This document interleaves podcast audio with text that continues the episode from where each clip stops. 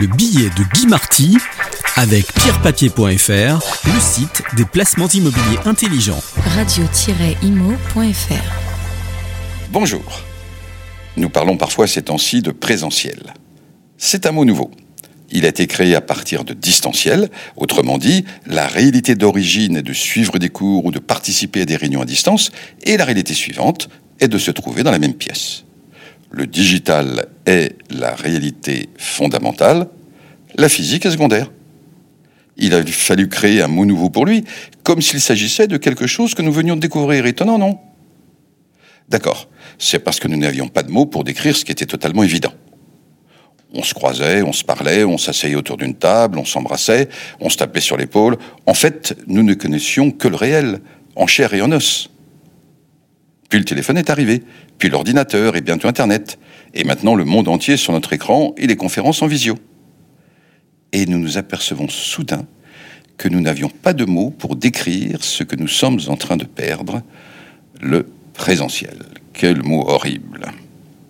Eh oui, parce qu'il y a un autre aspect.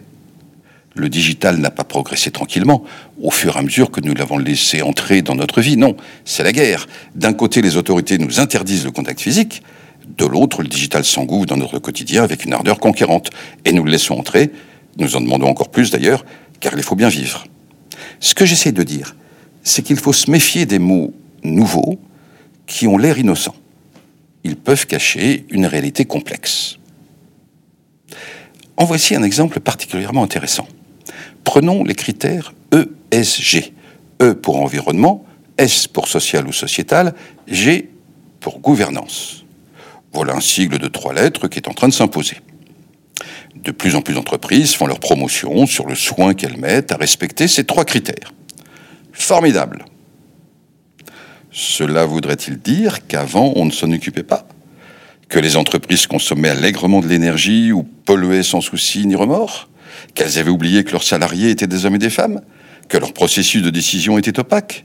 Ouh là là, voyez le problème S'il y a besoin de mettre un mot nouveau, trois lettres exactement, ESG, c'est bigrement inquiétant.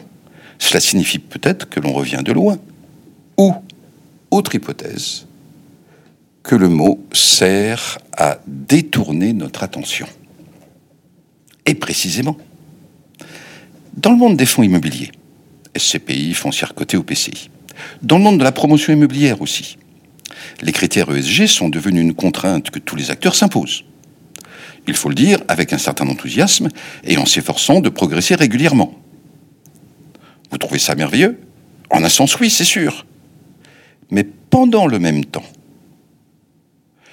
pendant que les trois lettres ESG font l'actualité de notre secteur, prenons par exemple la lettre E pour environnement. Où devrait-on regarder? Oh, Dans plein de directions, mais en voici une. Le tout récent Bitcoin coqueluche des jeunes qui s'intéressent à l'argent pour investir ou pour payer digitalement. Croque-mitaine des banques centrales. Avenir peut-être de notre système monétaire. Ce Bitcoin, donc, consomme à lui tout seul plus d'électricité qu'un pays comme l'Argentine ou qu'un pays comme la Hollande. Eh oui, son mode de fonctionnement nécessite de faire tourner des ordinateurs encore et encore au point de dépenser une énergie colossale qu'on ne dépensait pas il y a quelques années à peine. Pendant que tous les professionnels de l'immobilier font des efforts louables pour que leur activité ou leurs immeubles consomment moins d'énergie, il y a des innovations saluées et glorifiées qui font pencher la balance dans l'autre sens, plus fort et plus vite. Il y a d'ailleurs d'autres merveilles technologiques qui vont dans le même sens.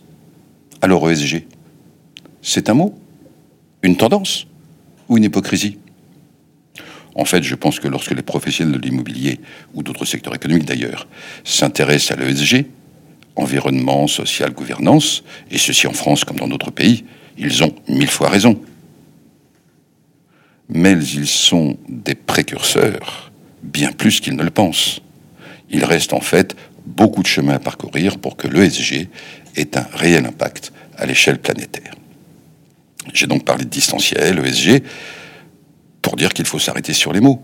Ne pas les prendre au mot, c'est le cas de le dire, mais chercher la réalité qui se profile derrière eux. Ce n'est pas parce qu'une expression est à la mode que la réalité s'est mise au garde à vous. Pour conclure, sur une note plus gaie, en restant sur le sujet des mots, j'ai l'habitude de finir cette émission en vous souhaitant une bonne journée. Mais savez-vous d'où vient le mot journée? Chez les Romains, la giornum, qui a donné notre journée, signifiait la ration quotidienne. Bon, c'était un mot concret qui désignait la nourriture, à une époque où avoir à manger était la préoccupation essentielle. Les temps ont changé? De quelle ration devrait-on parler aujourd'hui? Eh bien, je vous souhaite une bonne ration de joie, de bonheur et de succès, c'est-à-dire une bonne journée. Le billet de Guy Marty avec pierrepapier.fr, le site des placements immobiliers intelligents. Radio-imo.fr